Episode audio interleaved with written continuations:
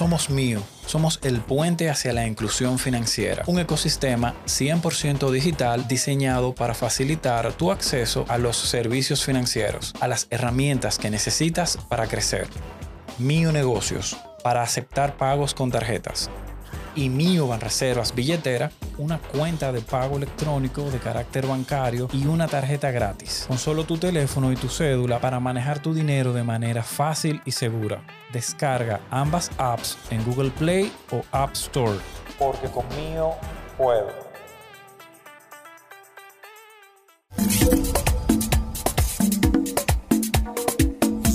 Bienvenidos a Dominicans in Tech, el podcast del Ministerio de Industria, Comercio y MIPIMES, donde estamos buscando contar las historias de los dominicanos que están trazando pautas en el sector de tecnología alrededor del mundo.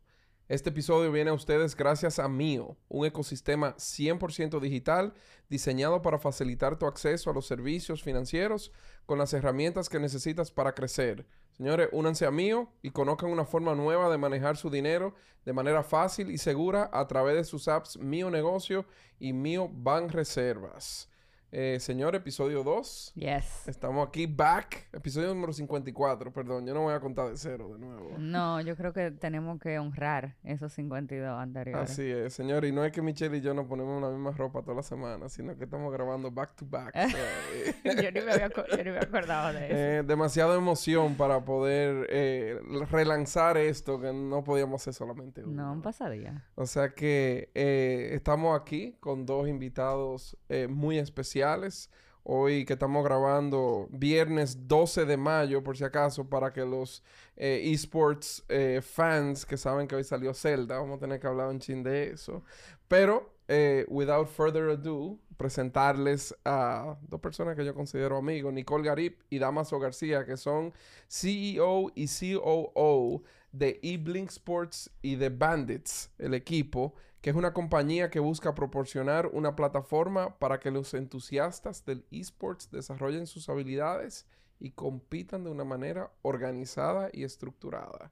Señores, Nicole y Damaso están unidos por su pasión por el sector de videojuegos, buscan impulsar el potencial de los jugadores de esports dominicanos y ofrecerles oportunidades de competir a nivel nacional un poco de reseña de cada uno de ellos. Nicole es graduada de eh, Finanzas del Instituto Tecnológico de Monterrey, Seaway, eh, y cuenta con una maestría en gestión deportiva enfocada en esports.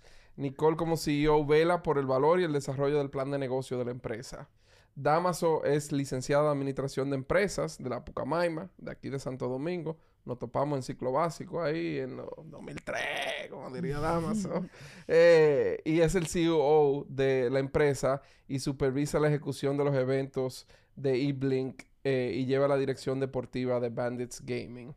Además de unos cuantos otros podcasts ahí que están sonando por los 411.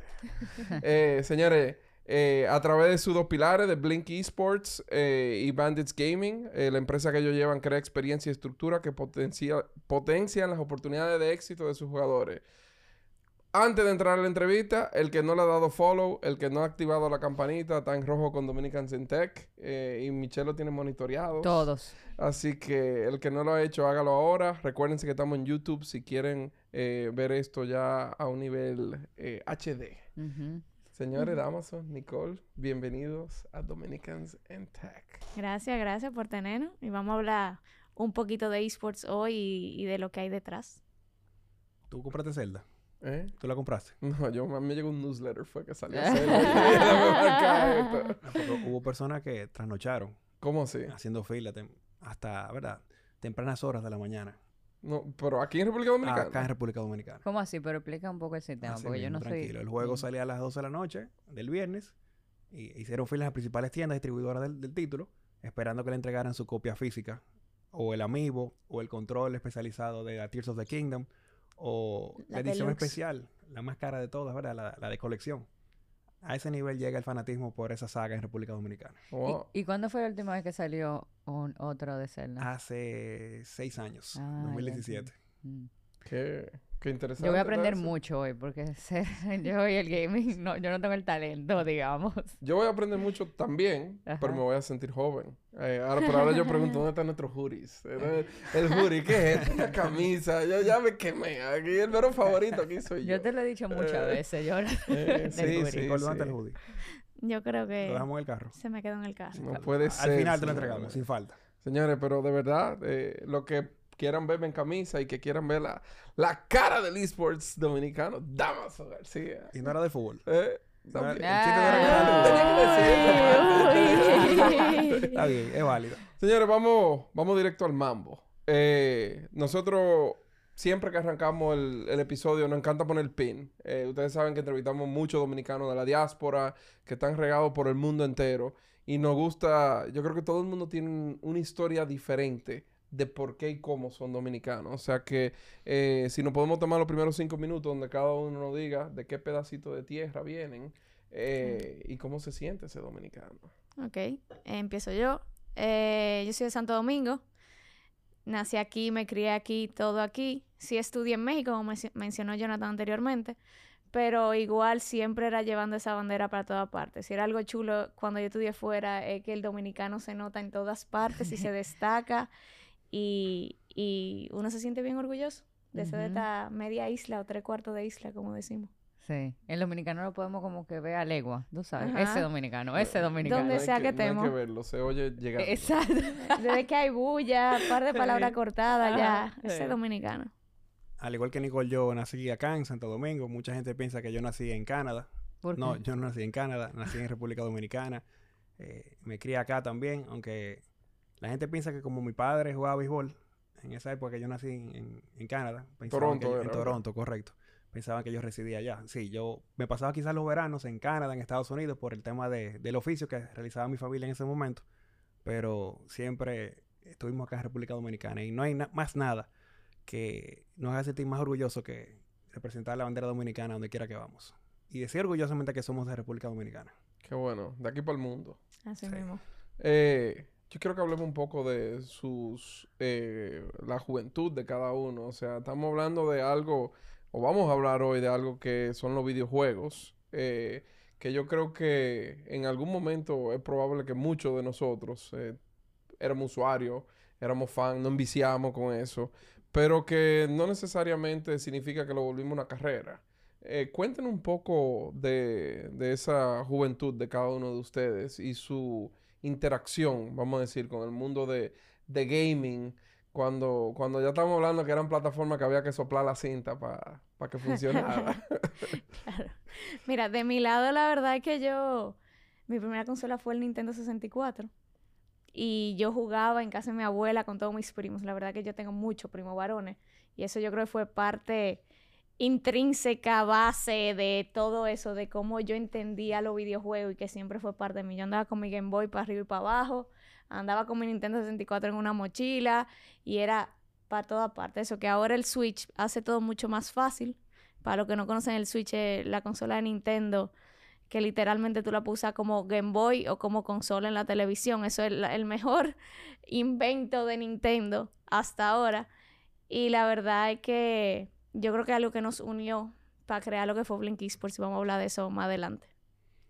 De mi lado, yo creo que estuve expuesto desde los 3, 4 años al NES, el, el Nintendo original. Wow. O sea, yo recuerdo cuando mi padre llegó de una gira y me dijo, ese es el regalo para ti y tu hermana. Tú matabas pato. El NES que traía la pistola, el zapper, y traía la alfombra para jugar track and field. Ah, sí. Entonces, yo tengo una condición de salud, yo soy hemofílico, yo no coagulo la sangre, no podía realizar deportes de impacto. Y como eso me, me, me provocaba sangrados en los tobillos, mi madre buscó la manera de que jugara a la alfombra, pero dándole con las manos. Entonces, yo era muy bueno con el juego, que era, el tipo iba corriendo, saltaba valla, como Félix Sánchez así mismo. Ese era el juego de Nintendo. Entonces, tú tenías que ir presionando los botones para que el, mu- el- el muñeco, ¿verdad? Pudiera avanzar en, pantalla. O sea que te digo que desde los 3, 4 años estuve expuesto a, al, al Nintendo y realmente desde niño había un show que se llamaba Video Power y yo soñaba con ser un participante en ese programa. Lo daban en televisión sindicada y era un show donde tú competías contra un tipo que era un pro. y tú tienes que ganarle a ese pro en diferentes videojuegos, conseguir mejor puntuación que él. Y eso me persiguió al punto de que cuando yo tenía 10, 11 años, acá había un canal de televisión que tenía un programa que los sábados por la mañana tú ibas y retabas jugando NBA Hang Time, jugando Street Fighter, jugando Mortal Kombat. Y yo le pedía a una persona que, que trabajaba en mi casa que me llevara en su motor, ahí en la 27 con, con eso era así, con Núñez de Cáceres, 27 con Núñez de Cáceres. Y él me dejaba ahí y yo hacía mi fila desde las 8 de la mañana e intentaba que a las 10, 11, cuando hacían el corte, yo podía estar dentro del grupo que podía entrar al set y jugar NBA Hang Time. O sea, yo siempre tuve como esa obsesión de, de poder participar en eventos competitivos de, de videojuegos. Y por qué no, crearlo en un futuro. Wow. Oh, eh, interesante. Yo quiero que empecemos eh, con lo básico. Porque yo creo que ni Michelle ni yo somos ni cerca de expertos en el tema de esports.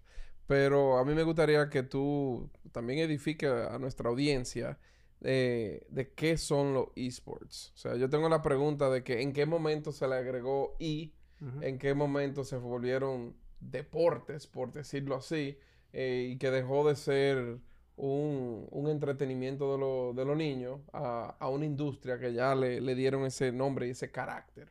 Claro. Los esports se conoce como la práctica profesional o semiprofesional de videojuegos.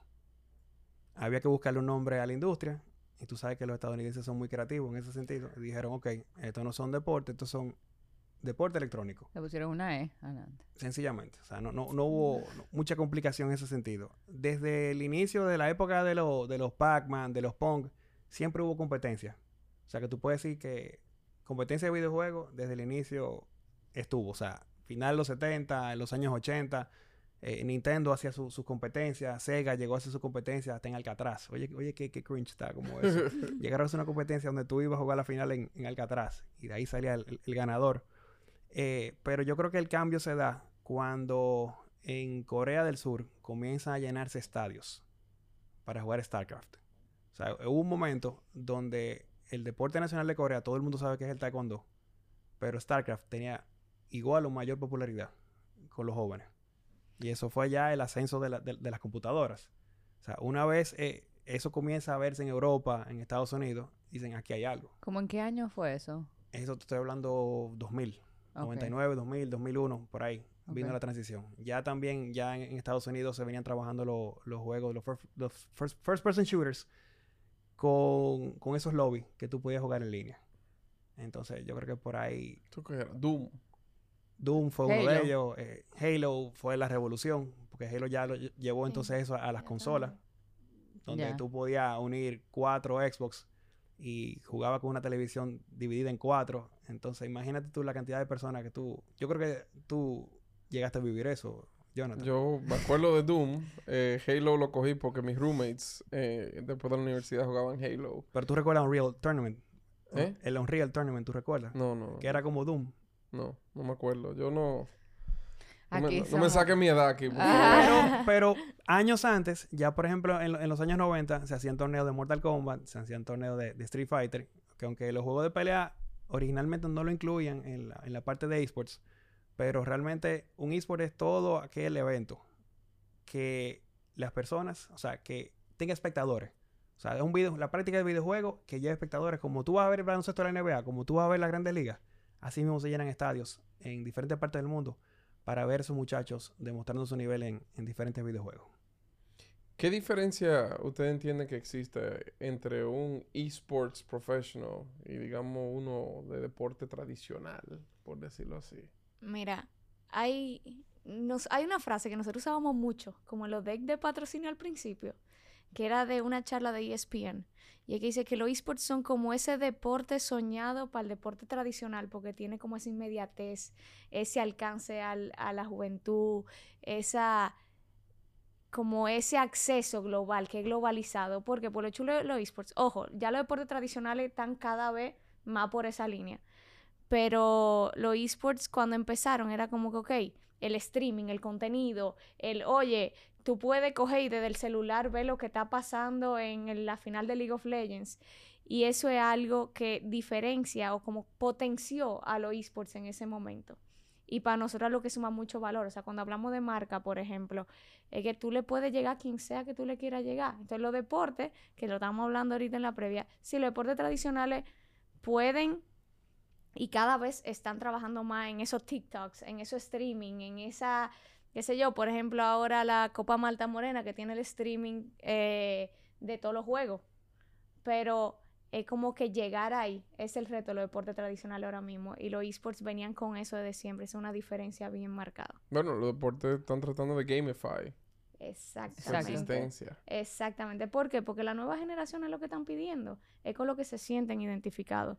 Y eso es lo chulo de, esta, de esto que estamos presenciando literalmente el nacimiento de un nuevo deporte. Ojo, que cuando hablamos de la profesionalización de, lo, de los esports, eh, definitivamente también están captando cosas del deporte tradicional. Por ejemplo, ven mucha lo que es la parte negativa de, de los deportes electrónicos, que dura muchas horas sentado. Entonces, eh, esa pregunta. entonces, lo que hacen a- los equipos profesionales obligan a su talento a que tengan, tengan una dieta estructurada, a que tengan movimiento físico, a que tengan sesiones de fisioterapia para las manos, por ejemplo, que sepan mantener y darle movimiento para que, no- para que no se le desgasten eh, y para que rindan más, porque al final el, la vida útil, entre comillas, o, o la duración, cuánto dura un jugador de deporte electrónico. Fácil te empieza, ¿a qué, hora ¿a qué edad están empezando? ¿Desde los 13? 13, ser. 15 años. 13, 15 años y a los 20 y pico temprano ya. O sea, se acabó su carrera como jugador profesional. No es que no tengan una continuidad después dentro de la industria, pero el punto es que cada vez eso vaya, su vida útil vaya siendo mayor y que chin a chin pues se vaya profesionalizando. Pero eso esa parte. dependiendo obviamente de- del género. Por Claro, ejemplo, un jugador de League of Legends claro. No va más allá de los 27, 28 años. Pero un jugador de, de juegos de pelea como Street Fighter, tenemos casos que hay jugadores que ya tienen 40, 43 años y se mantienen siendo parte de la escena competitiva de, de esos títulos. ¿Cuál es la diferencia, para los que no sabemos cuál es cuál, eh, entre un juego y el otro? ¿Y por qué eh, la edad es tan importante en cada uno? Por el tema de los reflejos. Ah, Exacto. La coordinación, eh, hay muchas cosas. El, también lo, lo que consume el, el juego en ti. Ya. Porque tú tienes que entregarte. O sea, hay muchos de esos muchachos que sí son capaces de mantenerse estudiando, porque en los esport- esports ya han- le han ido abriendo las puertas. Las grandes universidades comienzan a agregar ese, ese tipo de programas, ¿verdad? En, en un futuro yo creo que vamos a ver la NCAA también teniendo su escena competitiva al más alto nivel. En Estados Sí. Unidos hay, hay universidades, hay ligas colegiales, Sí. pero todavía la NCAA como no... A diferencia del, del baloncesto, que es algo glo- glo- global, en los esports, quien crea el juego, el desarrollador, es como que dice el dueño del deporte, es el que pone las reglas, es el que se adueña también de la comercialización, distinto a como uno co- Hay conocemos. propiedad intelectual. Exactamente. El meter la bola en el canasto no es Entonces, propiedad intelectual. para que la NCAA se ponga de acuerdo con, con Riot, que se ponga de acuerdo con Capcom, que se ponga de acuerdo con Epic, es un poquito más, más complicado. Pero yo no, no dudo que con la popularidad, como, como bien señala Nicole, que va alcanzando esta industria, yo no dudo que en un futuro eso suceda. Pero es como te digo, hay los juegos de pelea, están los juegos de, de disparos de primera persona, están los juegos tácticos, están los juegos que tienen que ver con Multiplayer Online Battle Arena, que eso es un MOBA, eso es lo que es League of Legends, que es el, el más popular de todos los títulos. Y seguro tú has escuchado, o si no te has escuchado, cuando tú oyes esports, se habla de League of Legends. Porque League of Yo el Legends, nombre lo he escuchado, seguro. exacto, un juego que surgió en la década pasada y que se ha convertido en la final, o sea, el campeonato mundial de ese juego. Si tú sumas el mercado asiático, la audiencia sobrepasa los 150, 180 millones de personas Wow. sintonizando las finales. Wow. Es una Yes. locura. Mira, Eso y- es 10 veces lo que yo creo que ve un Super Bowl. Que siempre en, en Gringolandia ese es como la métrica, la vara. Literalmente lo comparan todo con el Super Bowl. Sí. Así. Mira, y, y como siguiendo un poco eso que tú comentaste al principio sobre cómo se están estructurando eh, o cómo están manejando a los ju- jugadores eh, de esports eh, similar a los jugadores de deporte tradicionales sobre el tema de cuánto tiempo pasan sentados y eso, ¿qué, qué tanto impacto, qué tan difícil o fácil ha sido eh, en, en temas regulatorios de que sea algo aceptable justamente por el millón de cosas que, el, o el millón de barreras con las que se enfrentan, que dicen, ah, mucho tiempo enfrente de la pantalla, o sea, eh, por lo menos en este país, ¿cómo ha sido para ustedes esa experiencia? Mira, para nosotros la verdad que sigue siendo un reto Startup en fin y el hecho de que estamos armando algo en una industria que sigue buscando su forma Mm. todavía. O sea, cuando hablamos de equipo, nosotros sacamos Bandits Gaming en 2019, septiembre de 2019, y seguimos, te lo juro, que cada año que renovamos contrato es revisarlo de nuevo y ver qué cosas cambiaron, qué cosas podemos mejorar, qué cosas podemos darle al talento para asegurar que de verdad estamos buscando lo mejor para él a futuro. Porque es que no hay, no hay una base. O sea, hablábamos ahorita, está la NBA, la MLS, la Liga Española eh, de Fútbol. O sea, ya todos son deportes que tienen años de madurez y que ya hay una estructura, un, un camino que se recorrió. Pero aquí literalmente estamos armando un camino de, de prueba y error. Entonces, mm, para nosotros ha sido un reto para responderte esa parte. Hay un elemento yo creo que también de conexión, me imagino, padre, hijo, eh, Sí. de que lo que tú mencionas, yo soy fanático de la, del Major League Baseball, Ajá, exacto. yo quiero que mis hijas vean el juego de, de béisbol conmigo. Eh, que, que al- probablemente todavía estamos en una brecha generacional en donde padre es eh, tradicional, por decirlo, hijo es digital y se vuelve una, un- hasta un pleito, probablemente. Claro. 100%. Eso no es, eso no, de eso no se hace dinero, eso es un juego, eso no es... Bueno, No, que- vamos para el juego de pelota, pero y el, qué sé yo, y el, el hijo o la hija quiere ir eh, a ver. qué sé A yo. ver League of Legends o a ver Rocket League o a ver un torneo de nosotros. Por ejemplo, aquí nosotros en Bandits hemos tenido de to- todos los casos posibles. O sea, por ejemplo, teníamos un talento que al principio el papá estaba negado a que él continuara, porque él decía, no, que me va a descuidar la universidad, que va... Pero después terminó teniendo una beca en la universidad por esports. Entonces, es como ese, nosotros tratamos siempre Aquí de ser... y luego allá. Es literalmente. O sea, él estaba aquí en la universidad y después se cambió a una universidad en Massachusetts, era verdad. Yo, yo quiero que, antes que profundicemos ya a- al negocio de ustedes y, y todo el desarrollo de la industria, quizá para edificar a la audiencia, tenemos audiencia, eh, probablemente muchos son padres, o sea, nuestra audiencia anda entre 25 y 44 años. Entonces, que ustedes expliquen un poco también cuáles son los roles profesionales que existen dentro del eSport. Porque quizás el, el juego, la consola y el jugador eh, se llevan el 99%, vamos a decir, del crédito de la industria. Pero eh, hay muchas otras cosas que existen detrás que, que incluso se pueden parecer a más a un trabajo tradicional, como pudiera ser el de diseñador eh, y todas unas cosas que como país incluso estamos tratando de, de crear talento, porque voy a hacer un shameless plug aquí de la Estrategia Nacional de Exportación de Servicios Modernos del Vicomex, eh, que es eh, quien nos eh, ayuda a preparar estos episodios. Gracias a ellos. Gracias a ellos. Sí. Shout out a Doña Vilma. Eh, pero cuenten un poco de, de qué es la industria y que no es simplemente joven, pantalla. Es lo, Fight. es lo mismo que sucede con el deporte tradicional. Tú tienes los actores principales que son los atletas, los que salen y exponen su talento. Pero detrás tú necesitas todo un equipo de producción que hay alrededor de eso. Por ejemplo, si nos vamos a una... al- tú necesitas un realizador. ¿Quién, te, ¿Quién es el camarógrafo? ¿Quién te lleva la edición? ¿Quién te lleva la, la producción? ¿Quién te lleva la escenografía? ¿Quién te lleva el diseño gráfico? Tú necesitas programadores. Tú necesitas coordinadores de marca, coordinadores de contenido.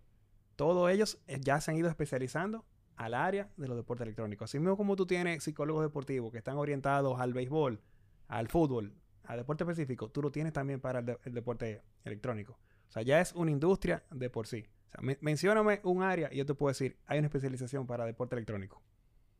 Ok.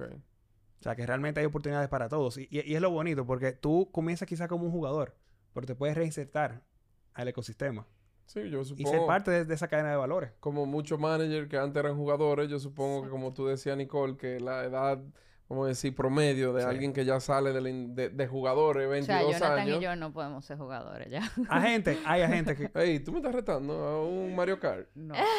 Yo tengo el lugar perfecto para, para que se dé ese duelo. ¿Cómo es? Tengo el lugar perfecto para que se signifique ese duelo Mario Kart. Vamos a hacerlo. Si lo quieren. Ay, mi madre, estoy nerviosa.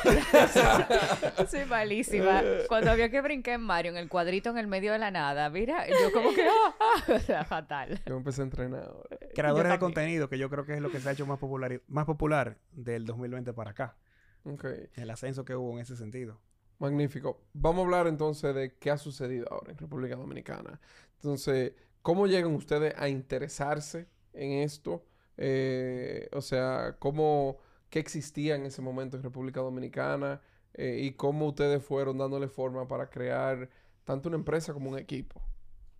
Mire, yo siempre le paso esa pelota a Damaso porque yo digo que yo llegué ahí de chepa. porque lo mío fue porque yo estaba ahí. El señor que llegó fue este que está a mi izquierda. Dice, perdón, dice yo creo que Don Pepín, que dice que eh, la suerte y el trabajo arduo eh, son el éxito, pero la suerte le llega al que está ahí a las 6 de la mañana. Es- bueno, válido, válido. Yo creo que era La a las cojo esa. A las A las cuatro. cuatro. A las cuatro que él Hay decía. que que- La suerte pasa una vez por la casa, una cosa así era que él decía. El punto es que, como, como Nicole señala, yo, yo trabajaba en un periódico. Y yo en ese periódico tenía compañeros que también disfrutaban de, de los eventos competitivos de, de videojuegos. Y a mí me surge la oportunidad de irme a trabajar en una compañía de mercado deportivo que en ese momento quería desarrollar un- una página web y que fuera un hub de contenido, que tuviera un, un show de radio, que tuviera también un, podcast. Estamos hablando del 2013. Yo renuncio, yo solté todo y yo dije, eso es lo que yo quiero. Yo mi oportunidad de perseguir lo que yo siempre quise hacer. Era estar en la industria del deporte, abrirme camino con mi propio nombre y hacer lo que, lo que yo disfruto. O sea, que mi hobby se convirtiera en mi trabajo principal. Yo soy amante de los deportes desde el día uno. Yo me crié en esa industria. Y en el camino, esa persona me dice, ¿tú sabes qué? Tenemos que ir pensando en cuál es la próxima industria que podemos trabajar acá en República Dominicana. Y yo le dije, los deportes electrónicos. Él se queda, ¿eso qué es? Mm. Y digo yo, imagínese un estadio lleno de, de personas viendo un grupo de, de jugadores haciendo esto. Y él me dice, no, yo no creo en eso. Él viaja a, Estados Unidos, parece que vio una competencia en un mall y se le vieron los ojos. Y cuando él llega, él me dice, mira, ¿tú sabes qué? Eso hay que hacerlo acá en República Dominicana. Y yo le dije, bueno, acá sí se está trabajando porque se hacían y se siguen haciendo esfuerzos individuales. La misma comunidad, el gaming como es algo muy nicho, siempre ha tenido eso- esos líderes que organizan una vez al año, cada cierto tiempo, a sus jugadores y organizaban esos eventos para hacer sus propios rankings, establecer quiénes eran lo- los top players, vamos a decirlo de esa Power manera. Rankings. Jugadores también, esos jugadores que se destacaban, viajaban a eventos abiertos en, en Estados Unidos, o sea, pagaban para poder participar y comenzaron a, a hacer un nombre en, en la escena competitiva de República Dominicana. Incluso en el juego Soul Calibur, eh, Norman Saez, Omega DR, llegó a ser campeón de ese juego. O sea, antes de Mena existió Norman Saez, eh, Omega DR. Y eso a mí me llamó la atención porque yo dije, óyeme, si ese tipo viajó, compitió, le ganó a los mejores del mundo, ¿quién dice que acá en República Dominicana, con el apoyo correcto, con el acompañamiento adecuado, esa industria no puede florecer? Entonces, junto a esa persona fuimos y le pichamos a varias marcas, vamos a hacer esto. Pensamos que primero introducirlo por el lado de FIFA. Como el fútbol en ese momento, 2013, 2014, estaba muy de moda, acá con, con los colegios, las universidades, todo el mundo prácticamente jugaba FIFA. Dijimos, ok, quizás no un juego de pelea eh, o un juego de, disparo en primera persona, o el MOBA, que era League of Legends, pero vamos a darle por el lado de los deportes, que es lo que manejamos, la, NBA, eh, el, el caso de FIFA. Y muchas marcas no lo entendieron. Eh, algunos dijeron, bueno, fíjate que Cervecería lo intentó hace unos años y nosotros decíamos, ok, pero ellos hicieron una feria de videojuegos. Esto es comenzar a establecer eventos competitivos abiertos donde esas personas que en República Dominicana puedan llegar y demostrar su talento. Y no lo entendieron. Hasta que llegamos al- al- a un banco que nos abrió las puertas y ellos en mercado deportivo, curiosamente habían, habían tenían ese, ese departamento tenía cuánto, menos de seis meses operando, probablemente. seis meses. Pero me topé con una persona que tenía esa misma visión. Él dijo, ¿tú sabes qué? Yo quiero eso. ¿Qué podemos hacer? Y yo, vamos a, a tomar el modelo que puede funcionar. Vamos a tomar una plaza comercial con mucho tráfico y vamos a poner en el medio de esa plaza unas estaciones de juego. Vamos a hacer un evento cerrado donde vamos a invitar a los participantes y que la gente tenga ese primer contacto. Y ese va a ser el termómetro Dependiendo del interés que eso, que eso genere en el público que se decita en la, en la plaza, incluso lo retransmitimos, hici- hicimos streaming en esa primera ocasión, ustedes se van a dar cuenta si gusta o no. La realidad es que conseguimos los 64 jugadores, yo lo cerré porque era, era, un, era un demo, era una prueba, y la cantidad de personas que llegó queriendo ser parte, líneas para, para, para formar parte del torneo, el premio eran 100 mil pesos al que ganara. Pero todo ¿Qué año era este? 2016. ¿Cómo convocaron? Porque yo creo que en esa época todavía no existía un No, story. lo hicimos no cerrado. Yo busqué personas que yo sabía que jugaban que tenían nivel. No, pero la convocatoria de- para la persona ir y... y- No. O Yo, No, tomé la plaza con mayor circulación, que es Ya. Ágora. sea, fue que se la fue ciudad. conglomerando gente. Sí. Se fue Y la gente enterando. se fue acumulando. Desde que a temprana hora encendieron esa pantalla, que vieron el, el- el layout, que vieron consola, y dijeron, una competencia. Y eso hizo PlayStation. ¿Y qué va a hacer? No, es una competencia, es una competencia. Y eso llamó la atención, obviamente, la cantidad de personas que en el, la- el primer piso, la segunda, la tercera plaza, todos mirando a la pantalla, dijeron, ok, que el patrocinador en ese momento dijo, aquí hay algo Mm. vamos a seguir trabajándolo. Eh, al mismo tiempo yo le decía, esto es solamente el inicio, o sea, lo hicimos con algo muy, ah, muy, al- muy popular como es el fútbol, pero los verdaderos talentos no están ahí.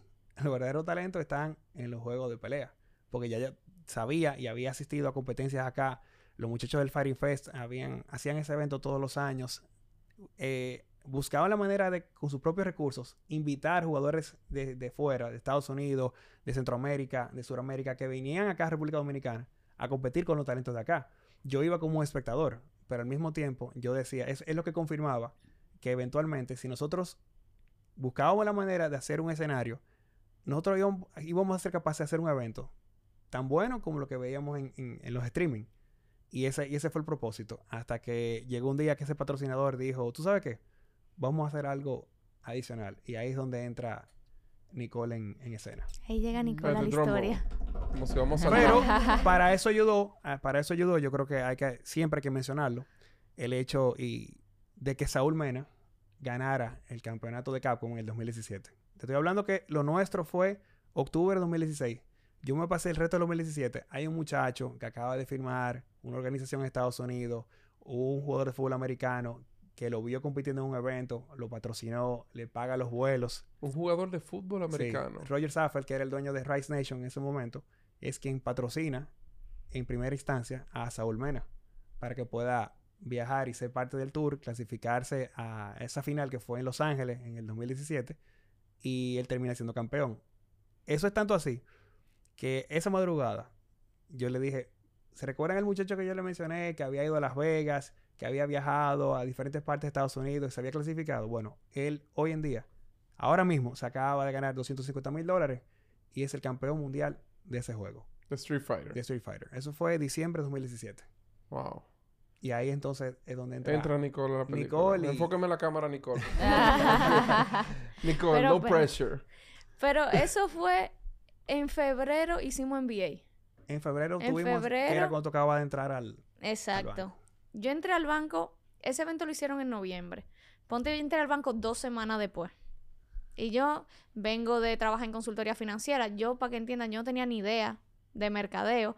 Mucho menos, o sea, yo jugaba videojuegos, pero la verdad es que esports, nada. O sea, yo me le metí página y empecé a entender lo que estaba pasando. Y en febrero había un evento, el Banco Popular, que era el patrocinador. Yo entro a trabajar ahí como subgerente de mercado deportivo y ellos son partners de la NBA. Son patrocinadores oficiales de la NBA aquí en Dominicana y dicen, vamos a hacer un torneo de NBA 2K. Entonces, el segundo torneo del banco es literalmente NBA 2K, un fin de semana y el primer evento para Nicole dentro de esa área. Porque el que era mi jefe, que él también de la, tercera cabeza de todo esto, que es Gabriel, que por cierto está de cumpleaños el día de hoy. Hey, felicidades, El. Gran Tauro. Shout out. Y él se fue fin de semana porque también tenía en NBA, aprovecha ese, ese fin de semana siempre para hacer reuniones de negocio con sus partners. Gabriel se va y dejan a Nicole aquí sola en ese evento. Y le dicen, yo me acuerdo que me dicen, tienen que llamar a Damaso. Y a Damaso le dicen, tienen que llamar a Nicole Garib. Y Damaso, ¿quién co- Nicole Garib? Perdón por la palabra. Entonces, eh, la cosa es que nada, montamos nuestro evento, salió súper bien, igual fue un súper éxito. ten- hasta nos mandaron a cortar el evento, la plaza, dijo que estaban haciendo tanta O bulla sea, imagínate. que estaban down- presionando que terminen eso ya. Acabadito de hacer, se inauguraba el restaurante de comida asiática que está muy de moda. Y nosotros teníamos esa plaza, ese atrio lleno de PlayStation. O sea, si el otro fue 64, aquí fueron 128, pero habían más de 400 personas en esa área solamente. Imagínate tú, un torneo abierto, brandeado por todos los lados de, de NBA. Igual, un premio de, de 100 mil pesos. Eso le cambió la vida a un muchachito que, Wow, que claro. en ese momento él realmente se acababa de... Ni siquiera se había terminado el colegio. No, el niño. Era un niño. O sea, fue su papá que, que tuvo que cobrar el premio y todo. Pero él le ganó a, a ese grupo de, de- de- jugadores. Y el siguiente paso, ¿qué hacemos? Y digo yo, bueno, vamos a intentar los colegios. Porque esa tiene que ser la base. Uf, Hicimos un torneo colegial de FIFA, dos contra dos. Y nos fuimos a otra plaza y también la reventamos. Y fue un mega éxito. Y ganaron dos muchachos de un colegio que normalmente no lo invitan a esos torneos grandes Mm. de fútbol, ni de fútbol sala, ni de fútbol campo. Y yo le decía, esa es la magia que tienen los deportes electrónicos. Aquí cualquiera, o sea, yo no tengo que ser un atleta de alto rendimiento. Yo no tengo que ser un virtuoso, pero yo sí puedo destacarme en lo que a mí me gusta, en lo que a mí me apasiona. Entonces, eso es lo bonito que tiene lo- los videojuegos. A mí siempre me llamó porque yo me identifico al 100% con eso. Yo quizá no podía jugar con mis amigos en, en el recreo o por las tardes, pero cuando jugábamos videojuegos, yo podía ser tan bueno como ellos. Y eso a mí me encantaba. Y yo creo que parte de, de- de eso que yo quería y de lo que me motiva a mí a seguir adelante es brindarle esa oportunidad a esa persona que quizá de otra manera no, no pueden expresarlo, pero sí lo pueden hacer con un control en la mano. Y eso hasta el momento lo hemos podido cumplir. Y yo creo que sobrepasamos la- las expectativas. Es un poco más inclusivo. mucho es más muy inclusivo. inclusivo. Mucho más inclusivo. Con lo que mencionaba Jonathan ahorita de diferencia entre lo tradicional y, y lo esports, es un punto que definitivamente no se puede quedar fuera. O sea, aquí cualquiera puede formar parte aquí. O sea, nota la diferencia, la- esa diferencia física que tal vez, o sea, Damos se mencionaba, o sea, él como hemofílico tenía limitaciones, pero él podía tirarse un tú a tú con quien fuera. Y así mismo lo hemos visto con plataformas que hemos creado ahora, colegiales, donde tal vez el muchacho que le encanta el fútbol, pero no tiene el, el tamaño, la fuerza, la rapidez que tiene lo que son titulares y siempre le toca hacer banca. O no, puede hay, ser. o no hay 15 jugadores para que su colegio lo invite a un torneo. Exactamente. Claro. O no hay porque es muy chiquito el colegio. Entonces, oye, aquí tú puedes participar, aquí tú tienes un espacio, aquí tú puedes ser... O sea, ahora tuvimos la Copa Rica y tuvimos un equipo de Rocket League donde había una mujer, o sea, una niña. Y para nosotros fue como, oye, estamos, estamos sembrando porque es verdad que la mayor... O sea, aquí en Dominicana, nuestro público, en, en su mayor parte, eh, son hombres.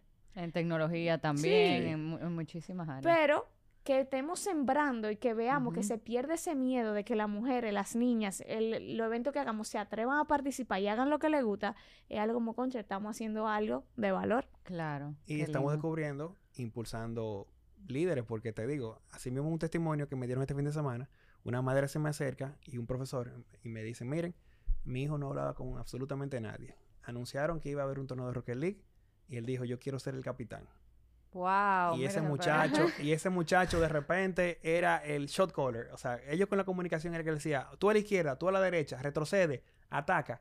Y él cumplió su sueño. O sea, él pisó el escenario, se quedó con él. No ganaron el primer lugar, pero estuvo en el podio.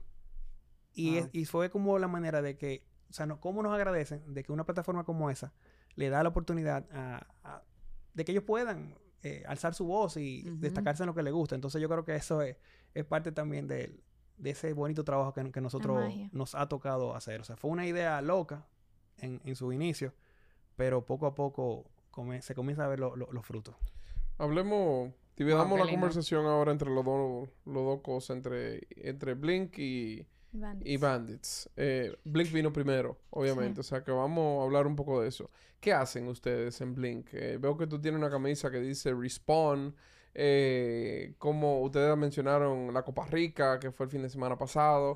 Hablen un poco de qué, qué ofre, como, cuál es la propuesta de valor de la compañía, qué hacen, cómo generan dinero, porque hay que Importante. vivir. Importante. Eh, hablen un poco de eso. Mira, Blink nace de todo esto que conversamos y nosotros lo hemos, lo hemos visto siempre como crear experiencia alrededor de los videojuegos.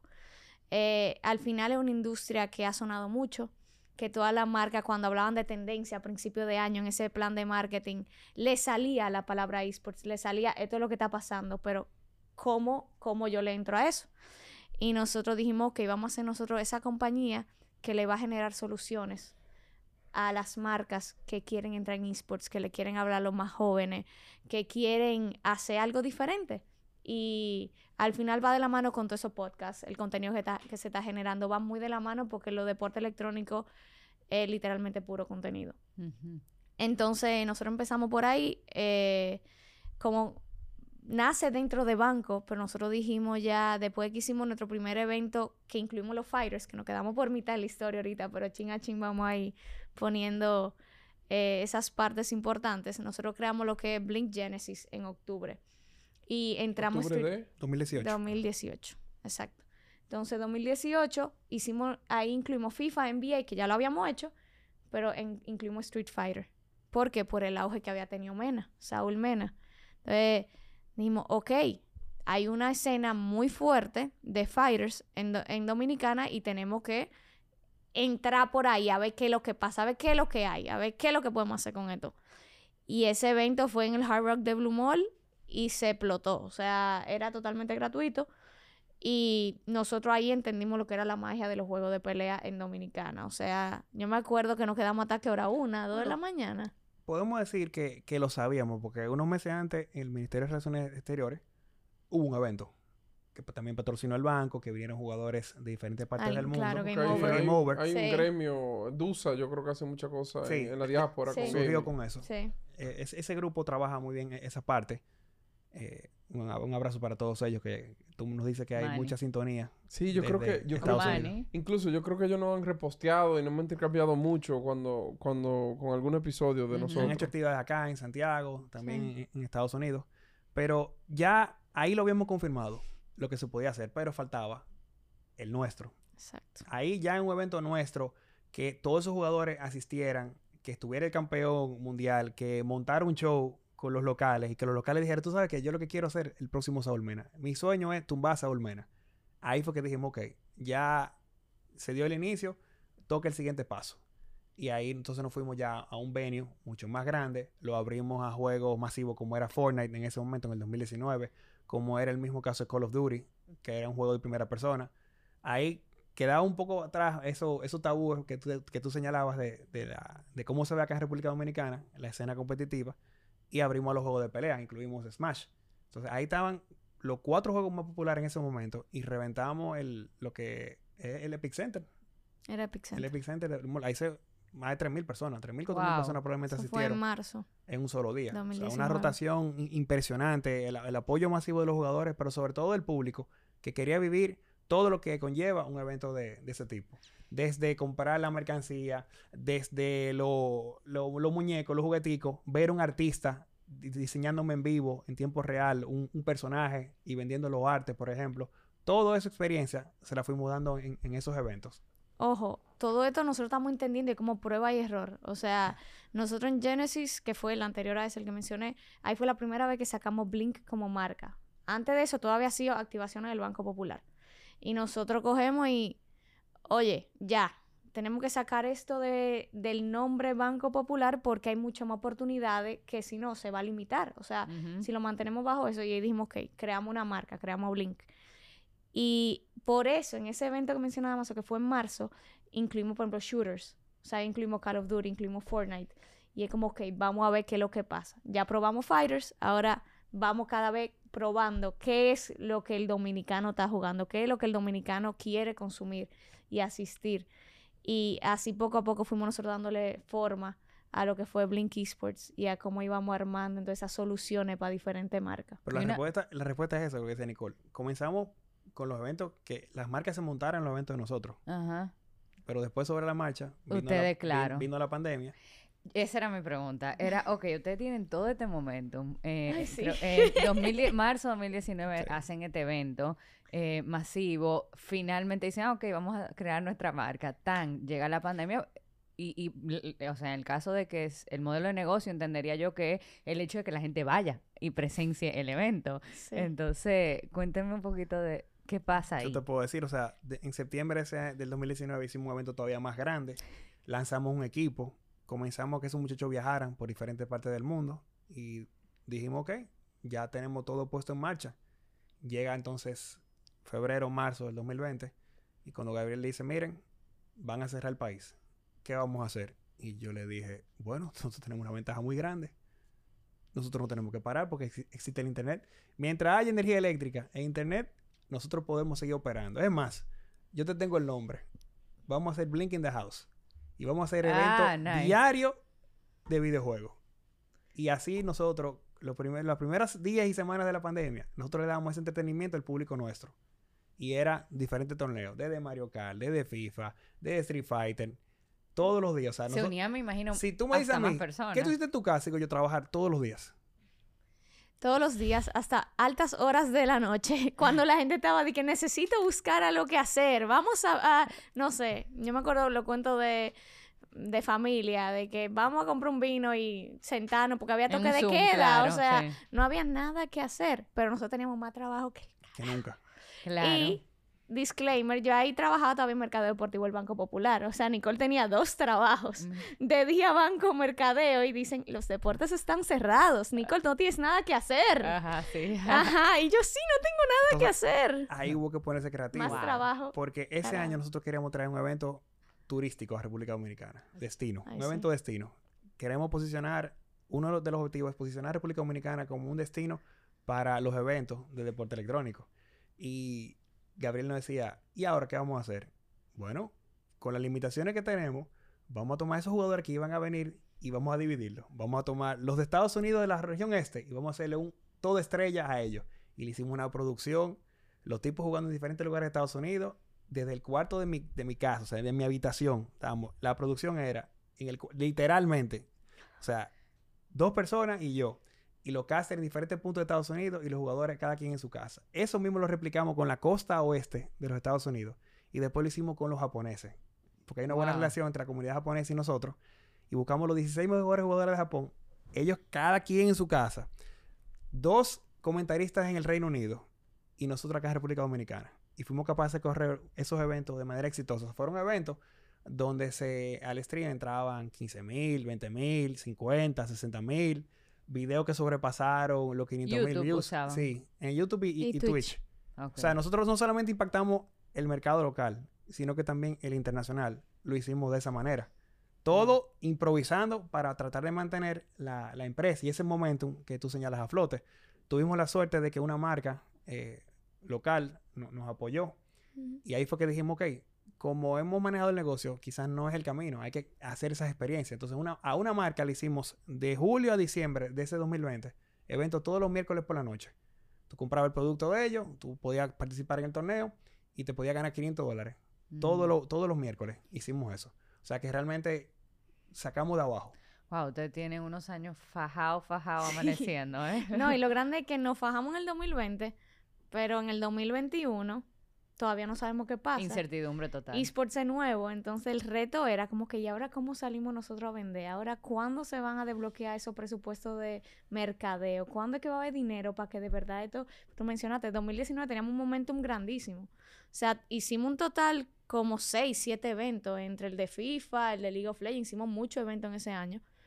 Y después 2020, ok, teníamos todos los miércoles eso, nos mantuvimos activos para que no parara. Pues el 2021 era, ¿y ahora? Tenemos que salir a vender porque ya no está, o sea, ya estamos saliendo de pandemia.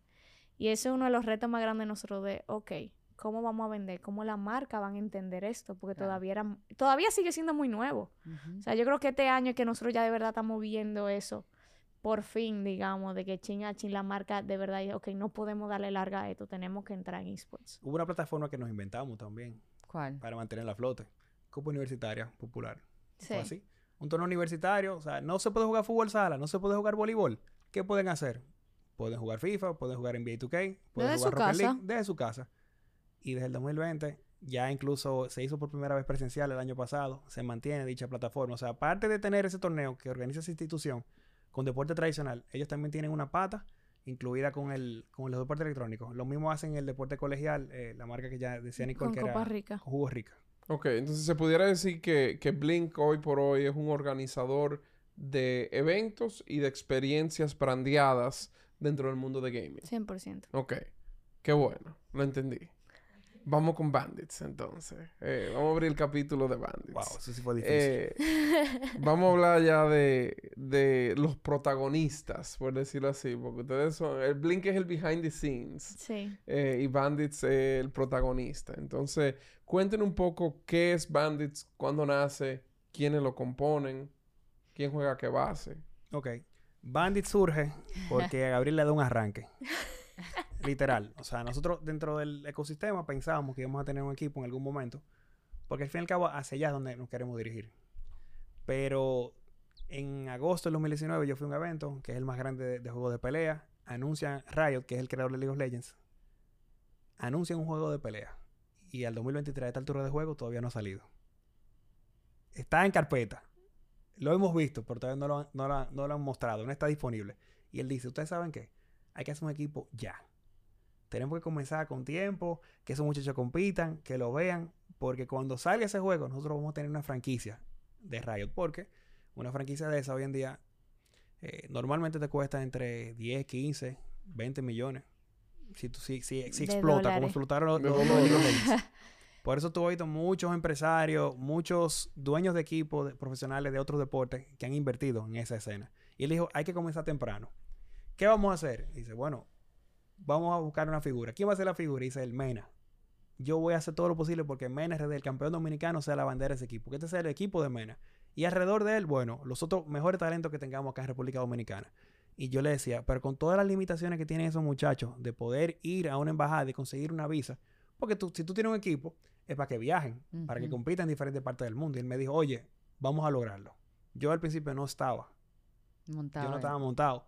A mí me dijeron prácticamente, busca la manera porque en el evento de septiembre hay que lanzar a esos muchachos y hay que hacer una parafernalia, un anuncio, por todo lo alto, que se sepa que es el primer equipo competitivo de eSports en República Dominicana. Y se logró.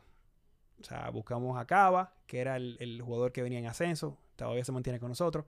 Estaba Crossover, un jugador de, Sí. de acá, de, de República Dominicana, que fue lamentable porque él firmó con nosotros, no se le consiguió la visa a Estados Unidos, pero sí se le consiguió la visa para ir a Bélgica a competir un evento en el 2020 que se cancela por pandemia.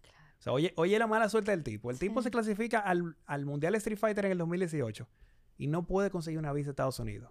Y él se quedó prácticamente, o sea, él pudo haber sido el próximo Mena y se quedó en el camino. A él le dimos la oportunidad. Ya él tampoco está con nosotros en el equipo, él se mantiene jugando competitivamente. Pero ese era el reto en ese momento. Venía un juego en ascenso que era Smash y firmamos un talento que también esperamos que tuviera mejores resultados, pero vino la pandemia. O sea, todo eso se convirtió en un circuito en línea, con todas las limitaciones que tú sabes que teníamos nosotros en el país en, en ese momento.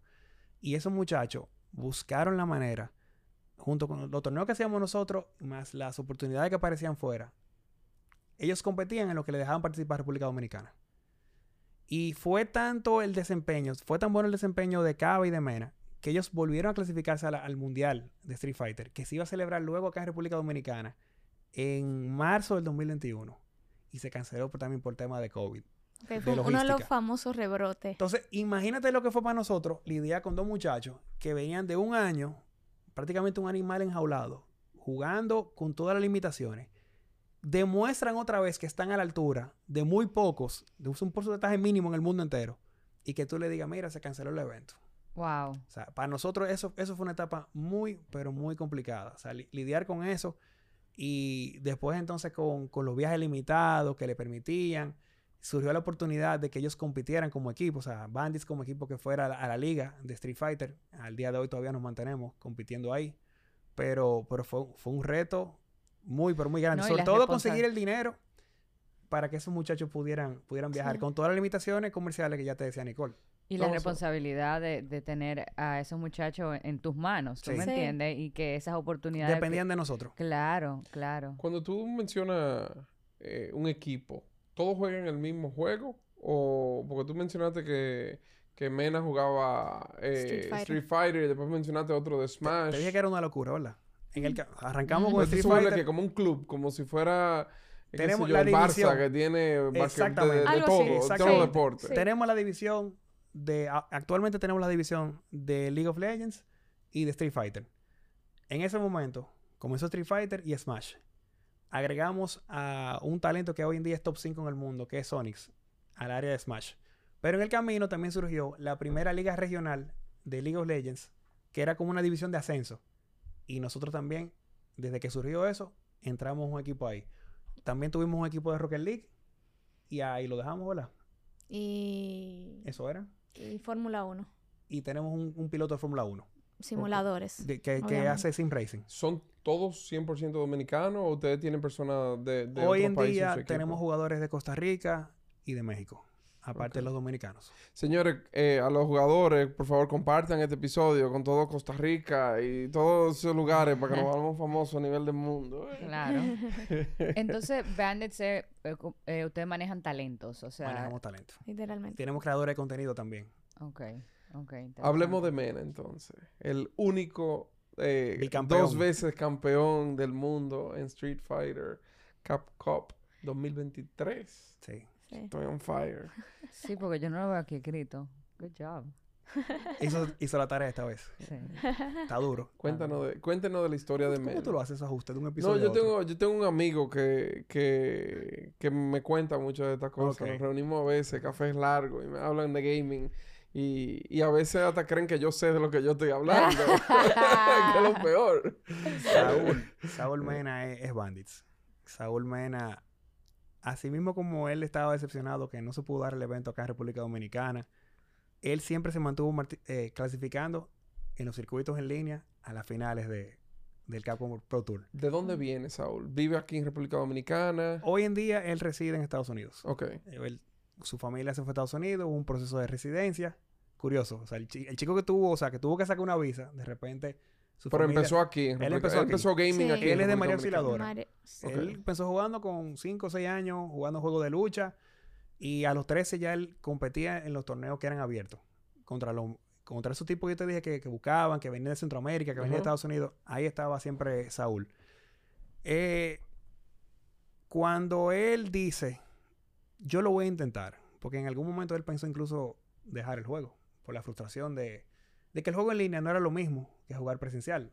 O sea, él lo que le apasionaba era competir contra los mejores del mundo en un escenario de tú a tú. O sea, superar todos los hobbies de jugar en República Dominicana, con limitaciones de internet, con limitaciones de energía eléctrica, todo eso yo creo que Nicole lo llevó a un punto de, frustración. No, él tuvo una época bien. Y eso era lo que mencionaba más ahorita. El reto que fue mantener ese talento como, oye, hay que, hay que seguir dándolo. O sea, esto es algo temporal. Y Saúl fue uno de los que le dio bien duro. O sea, nosotros tuvimos que hablar, o sea, literalmente era, Dama se lo llamaba, yo lo llamaba, Gabriel lo llamaba, tenemos un psicólogo deportivo también, era, oye, cáele atrás, asegúrate de tener sesiones porque Ya era había- O Ya él sea, era él campeón, estaba él en su venía prime, de- como quien dice. Él venía de una época de hype de, oye, y que clasifica, y era mu- mucha frustración mm, junta toda, y muy, como decíamos, o sea, era un monstruo enjaulado, era un animal que él lo que quería era salir y competir. Y eso lo llevó a él a un punto que de verdad nosotros decíamos, oye, tenemos que sacarlo de esa, de esa zona gris, o sea, vamos, vamos, vamos. Y yo creo que Saúl de verdad, él, la verdadera como definición de un dominicano que se la busca, o sea, él, él llegó con hambre, él ganó con hambre ese primer torneo, se mantiene con hambre siempre constante, ese, ese que, como ese joseo del dominicano, oye, yo voy a hacer lo que yo tenga que hacer para llegar ahí. La historia de Saúl es algo muy fuerte, o sea, que demuestra lo que pasa con cualquier talento dominicano. Él viajaba sin un peso en el bolsillo. Wow. Porque él decía, yo voy a llegar y si yo no tengo que comer, yo no tengo que comer. O sea, el hambre de él era literal.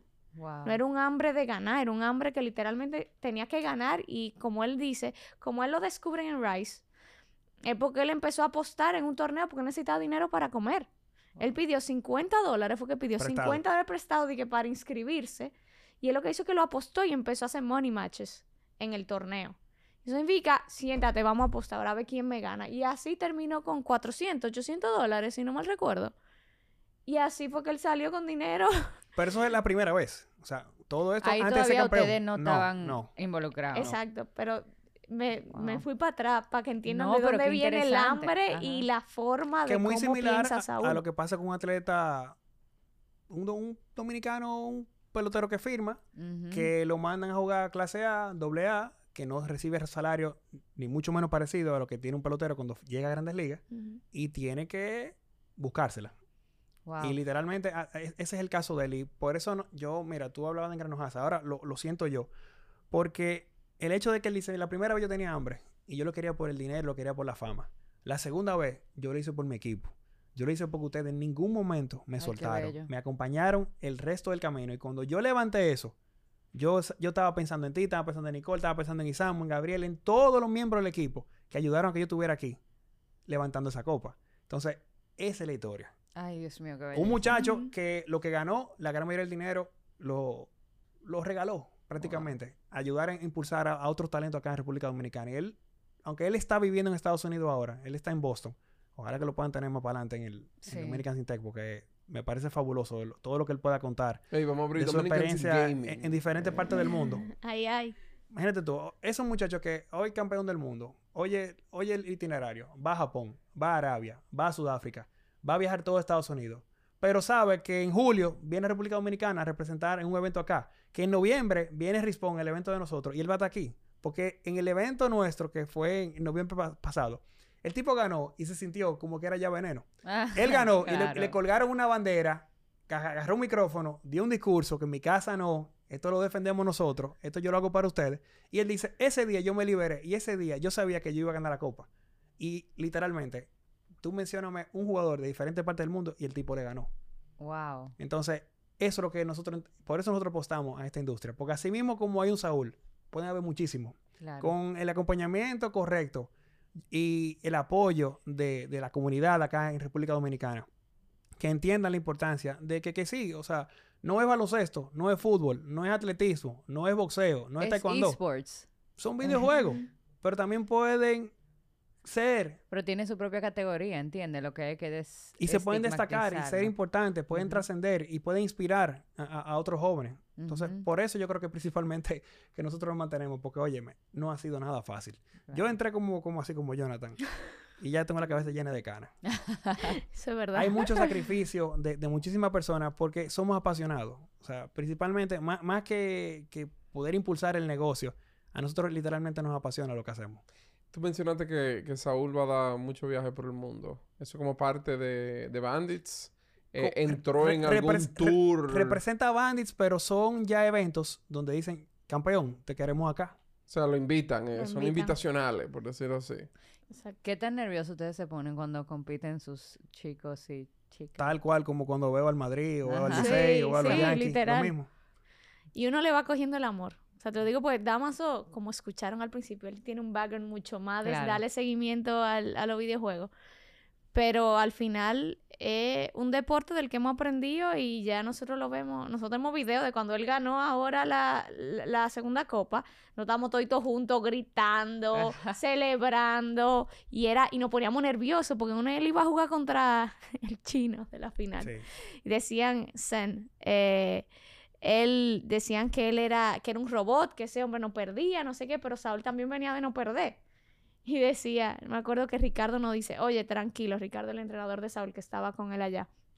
Tranquilo que Saúl va a ganar esto nosotros bueno pero veníamos chi- veíamos al chino que estaba en todos los juegos así con la cara seria. Así que mierda hermano y ahora qué va a pasar y de repente Saúl coge y le hace Oye, le gana como que el ni es un niño. O sea, es que yo no puedo ni decirte cómo fue ese juego para nosotros. Como que, wow, este chamaquito con el que nosotros estamos trabajando hace años nos acaba de demostrar por qué nosotros estamos trabajando con él. Claro. Qué chulo. Él le ganó, o sea, como que ganó con los ojos cerrados. Wow. Y así Wow. mismo como están esos juegos individuales, que apostamos que los juegos de equipo también, ¿por qué no? ¿Por se, qué se no? puedan dar ese, ese mismo éxito. Si hay muchachos que siguen a Messi, que siguen a Cristiano, hay muchachos que también les interesa seguir a Saúl Mena o siguen a Faker, que ese es su LeBron James. Y un- si no, lo, de League of Legends. lo pueden seguir ahora, después de que Y lo entienden. escuchen Lo. Entonces, no es que los deportes electrónicos van a superar al deporte tradicional, van a coexistir. Claro. Son eh, industrias que eh, van a coexistir. no hay que, o sea, no tiene que competir por espacio. Vamos a pasar a un- una última sección antes de, de llevar esto a cierre. Eh, queremos conversar un poco más ya sobre la industria, por ejemplo. ¿Cuáles son los estereotipos de que piensa el, el ignorante, vamos a decir, del mundo de esports? Eh, quizás un padre, una madre que no quiere dejar que su, que su hijo jueguen. eh, ¿cuáles son y cómo ustedes lo pueden desmontar? Que es un vicio. Mm. Ese es el más fuerte con el que nosotros batallamos. eh, que es un vicio y nosotros la verdad es que llevamos años y lo decimos evangelizando. O sea, es, oye, siéntate con nosotros que vamos a contarte qué es lo que está pasando de verdad. Y lo, yo creo que tocamos los puntos a lo largo de, de esta sesión. Es como, oye, hay mucho más. Tú puedes ser jugador, pero puedes ser jugador, tú puedes ser psicólogo, diseñador, animador. O sea, hay muchas cosas que están pasando. Entonces tienes que entender que es un nuevo deporte y que hay mucha oportunidad dentro de esta industria y lo que hay que entenderlo y, y saber que, oye, todo eso se controla. O sea, es verdad que hay muchos muchachos que se pueden quedar horas pegados y huyen de como la vida social. Correcto. Pero ahora mismo los videojuegos con el internet es un medio social para la nueva generación. O sea, los muchachitos no es que ahora están trancados sin hablar con nadie, es que están con sus amigos en el Discord o en la misma plataforma del videojuego hablando. Sí, eso es lo Y que yo siempre jugando. digo. Ahora, cualquier, yo argumentaría que cualquier cosa mal manejada se convierte en un vicio, Exactamente. independientemente de lo que sea. Exactamente. ¿Hay, ¿Hay algún lugar en donde un padre se puede edificar? O sea, dan charlas, hay un canal de YouTube, eh, Esports for Parents. Vamos, vamos a dedicar a, a Nicola, vamos a lanzar. Yo creo que sí, que ya es hora Sí. de que empecemos a armar ese contenido. Definitivamente lo hemos Claro. hablado, no es algo, nosotros lo tenemos súper pendiente. Ahora mismo, por ejemplo, mencionaba la Copa Rica, nosotros lo que hicimos fue que juntarnos con los colegios, hablar con los colegios que veían esa barrera y, y explicarles. Y definitivamente eso es un contenido de valor que nosotros debemos desarrollar para eso mismo, para que la persona pueda acercarse y ver eh, que hay mucho más allá que, que esas horas que ven seguidas Claro, juego. hasta yo, o sea, a mí, a- en la conversación de hoy, yo no tenía tanto estereotipo con el tema de videojuegos, pero le tengo un respeto y una admiración diferente versus cuando comenzamos la conversación Y no Mm. todos van a jugar para ser profesionales. también. No, Vamos no, no cambi- to- no todos van a ir ese camino, porque también yo creo que, que eso es algo que hay que señalarlo. Tú puedes jugar de manera recreativa, como tú juegas baloncesto, como Claro. tú juegas softball, como tú juegas tenis de mesa. No tiene que ser para, para ser profesional. Y yo no creo que todos los niños que juegan en este momento estén pensando que van a ser presion- profesionales o que van a vivir de eso. Porque todavía, como decía Nicole, toda esa industria se va desarrollando. Ahora que un juego, por ejemplo, que Jonathan debe conocer bien, Valorant, ahora que te está enseñando el camino, Oye, ¿cómo, un saludo a Guga. cómo tú pasas de ser un amateur a tu ponerte en el ojo de los scouts que andan buscando talento para, para equipos profesionales. Ahora que ellos están trabajando eso, por ejemplo. Y tú no te tengas que mover de tu casa ni siquiera para eso. Entonces, el camino es largo, hay muchísima información al respecto que la gente puede leer, pero si a su hijo le gusta, yo creo que en mi caso funcionó. Yo tenía que sacar buena nota para poder jugar. Con mis hijos yo hago lo mismo. Solamente juegan los fines de semana. Tú pensarías, ah, sí, el, el muy moderno. eh, Los carajitos juegan todos los días. No, juegan los fines de semana. Y si la nota no tan bien, no juegan. Al igual. Yo creo que todo se, se puede controlar. Eso del- de, la, de la pantalla, eso también se limita. Porque ahora sucede que todos somos gamers acá. Todo el que tiene un celular es considerado gamer. Porque de algún, alguna aplicación tú tienes, desde un Candy. Crush, desde un Tetris, Claro. ya eso se considera que tú eres un gamer.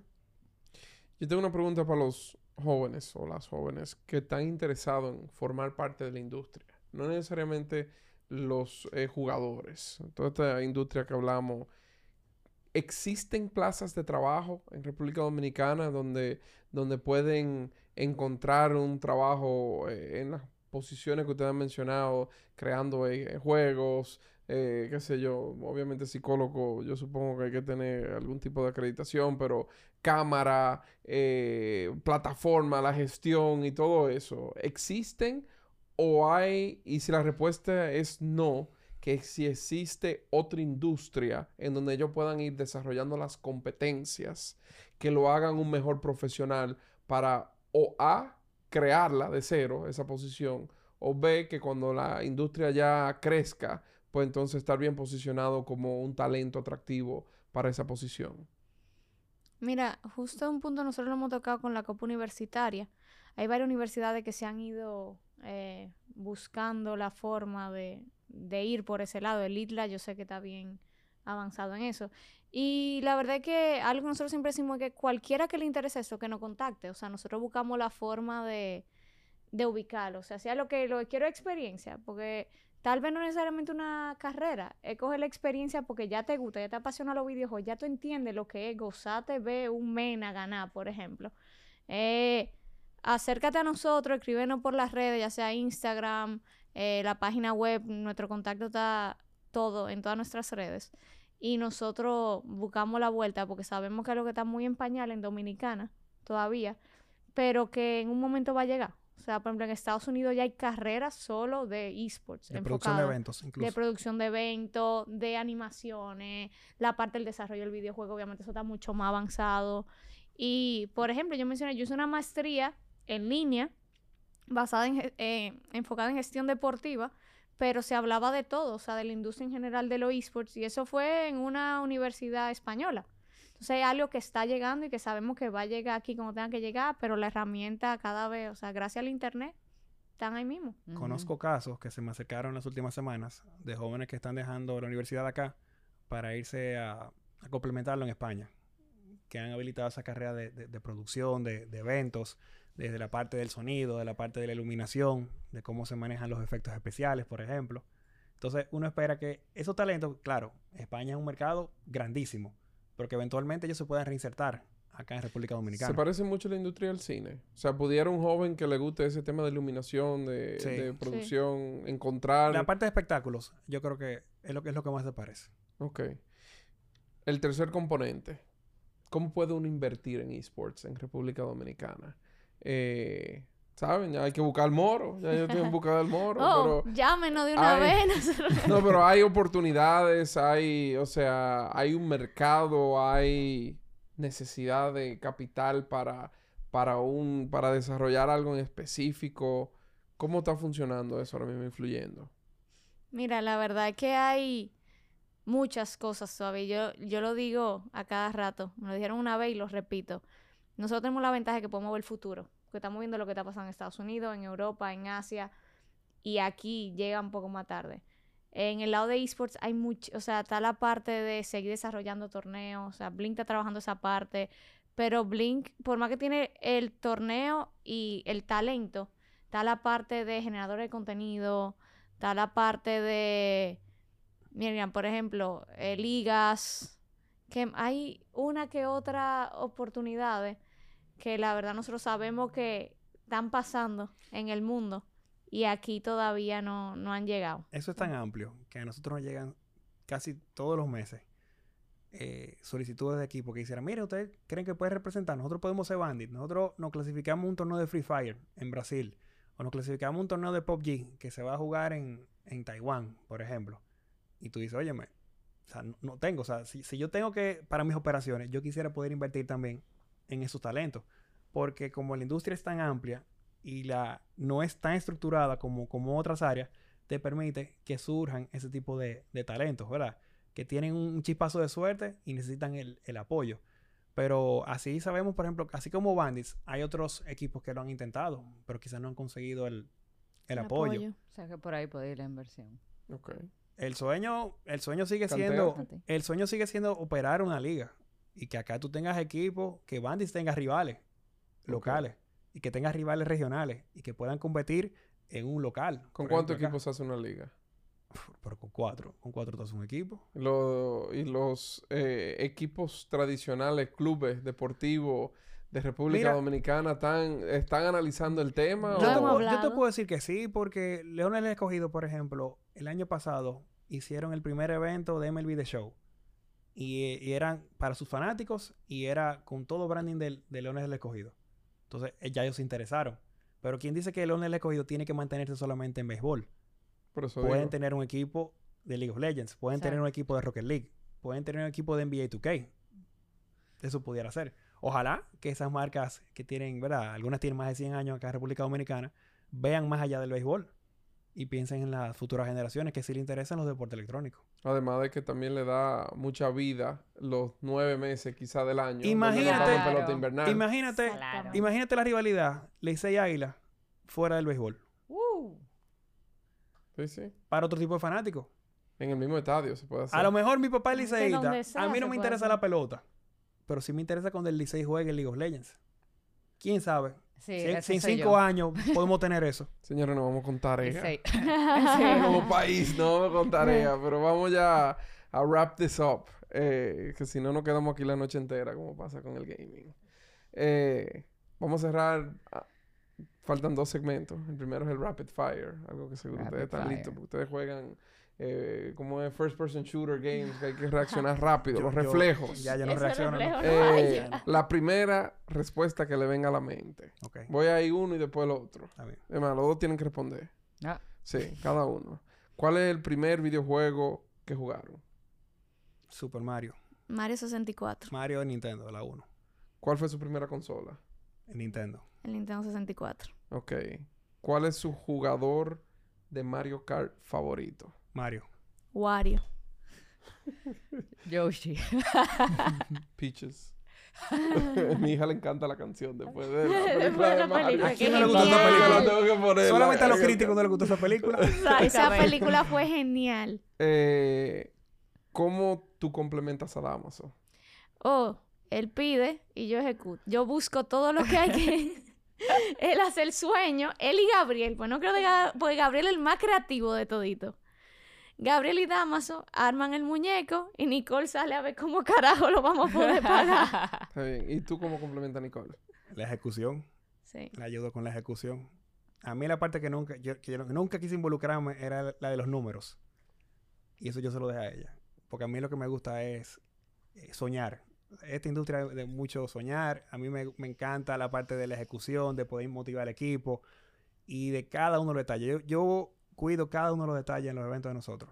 Excelente. Y eso es lo que yo más disfruto. Próximo evento de esports, ¿dónde, ¿dónde sería? O sea, alguien que nunca ha tenido la experiencia y quiere vivirlo, ¿dónde es el próximo evento de pendiente, pendiente, porque vienen muchas cosas en camino. Por ahí viene la Copa Universitaria, por ahí viene un evento donde se va a sacar una selección nacional de Street Fighter y de Valorant que va a representarnos en otros países. Eso va a ser en el mes de julio. Yo creo que en, lo- en los próximos días se va a estar anunciando eso, ¿verdad? Sí. No, señores, todo el mundo atento. En noviembre chica. regresa Blink Respawn, pero también hay otros eventos de motovelocidad que se van a estar anunciando en, la- en las próximas semanas. Pendiente porque... La segunda mitad del año viene fuerte. Como siempre, de, de agosto a diciembre va a estar bastante movido. Podemos decir que también va a haber otro circuito de Street Fighter 6. El juego que sale el 2 de junio, ya podemos decir que viene un circuito en línea, que quien gane ese circuito viaja al Capcom Cup en el primer tercio del 2024. Bueno, O sea que todo eso en camino. estamos atentos todos. Eh, antes de despedir, quizá uno de los dos pueda darle un mensaje eh, a nuestras escuchas, que lo motiven, que lo interesen, cómo pueden profundizar esta curiosidad que pudo haber salido de este episodio. Eh, déjenos con algo que hayan aprendido en, en este, este camino tan inusual como ha sido ustedes, porque están trillando su propio camino. Tú o yo. Dale. Eh, algo que nosotros siempre nos gusta decir es que al final, cuando uno tiene una idea o algo que le apasiona, que le den para allá. O sea, nosotros lo hicimos en esports. Dama se lo mencionó cuando dejó de trabajar en el periódico y empezó a trabajar en deporte. Y es que aprovechen y si hay que trillar, como mencionaba Jonathan ahora, arma ese camino que si después al final el camino no funciona, pues uno se devuelve a esa a ese 8 a 5 normal, pero uno tiene derecho a, a poder trabajar de lunes a lunes y, y está feliz. O sea, algo que a mí me hace súper orgullosa de nuestro equipo es que nosotros, es verdad que nos fajamos, eh, que podemos estar en un montaje hasta las 800 de la mañana, Damaso le encanta esa parte que hace hasta las 3 de la mañana en un montaje. Eso es sarcasmo, por cierto. Estamos tratando de que ya no pase, mejorando el proceso. Pero es eso, o sea, nosotros podemos estar madrugados, explotados. Y por eso es lo que hace más feliz a uno, que uno de verdad está trabajando en algo que le apasiona y que estamos sembrando para brindarle más oportunidad a personas que les gusta esto de los esports. Dicen que el que Love it. trabaja en lo que ama no trabaja ningún día en su vida. Exactamente. Bueno, señores, y si quieren seguirlos a ustedes, ¿dónde lo pueden seguir? En Instagram, Blink Esports, igual YouTube, Blink Esports League, Twitter, Blink Esports también. En toda parte usted busca Blink Esports y aparecemos.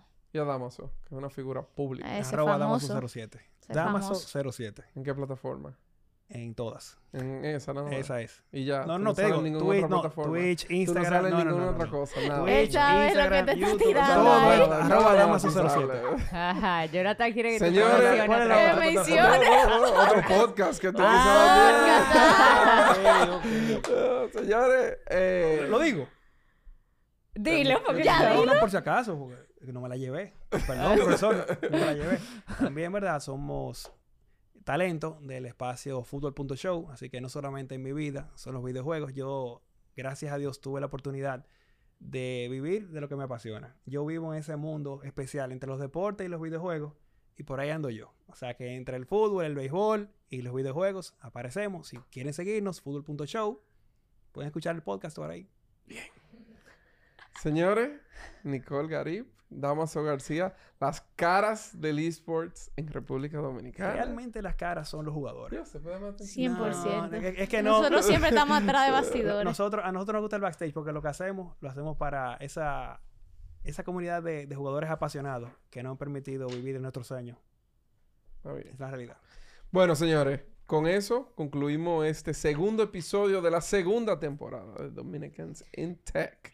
Gracias por acompañarnos en este nuevo episodio. Re- recuerdo, esto es una iniciativa del Ministerio de Industria, Comercio y MIPIMES y la misión es buscar y conectar a los dominicanos que están abriendo paso en el sector de tecnología alrededor del mundo. Gracias, Pitahaya Studio, por tenernos aquí de nuevo. Eh, gracias al Viceministerio de Comercio Exterior, la Dirección de Comunicaciones del Ministerio de Industria y Comercio, que se faja la semana entera para traerle este contenido a ustedes. Eh, y gracias a mi co-host, Michelle, por acompañarme de nuevo. Ay, qué lindo, gracias a ti. Eh, señores, y la única orden que le vamos a dar es follow, follow, follow, donde sea que nos estén escuchando, viendo, toda la estrella, todo eso Campanita, toda la que, cosa. que necesitamos generar suficiente visibilidad para que nos lleven a una de estas giras Sí, de pero- torneo alrededor del sí, mundo. pero para espérate. Ahora que tú mencionas estrellita, Ajá. en el próximo torneo de Mario Kart, en el escenario, ustedes dos van a jugar. Ay, mi madre. Ah. Vamos a va. fue. Yo soy malísima. Yo no creo que tú me quieras Señores, ver atento a eso, que yo lo voy a promocionar. Vamos a promote. Yo tengo que empezar a practicar desde ahora. ¿Cuándo es la vaina esa? ¿Cuándo es? Pronto. Pronto, señores. Hasta el próximo episodio.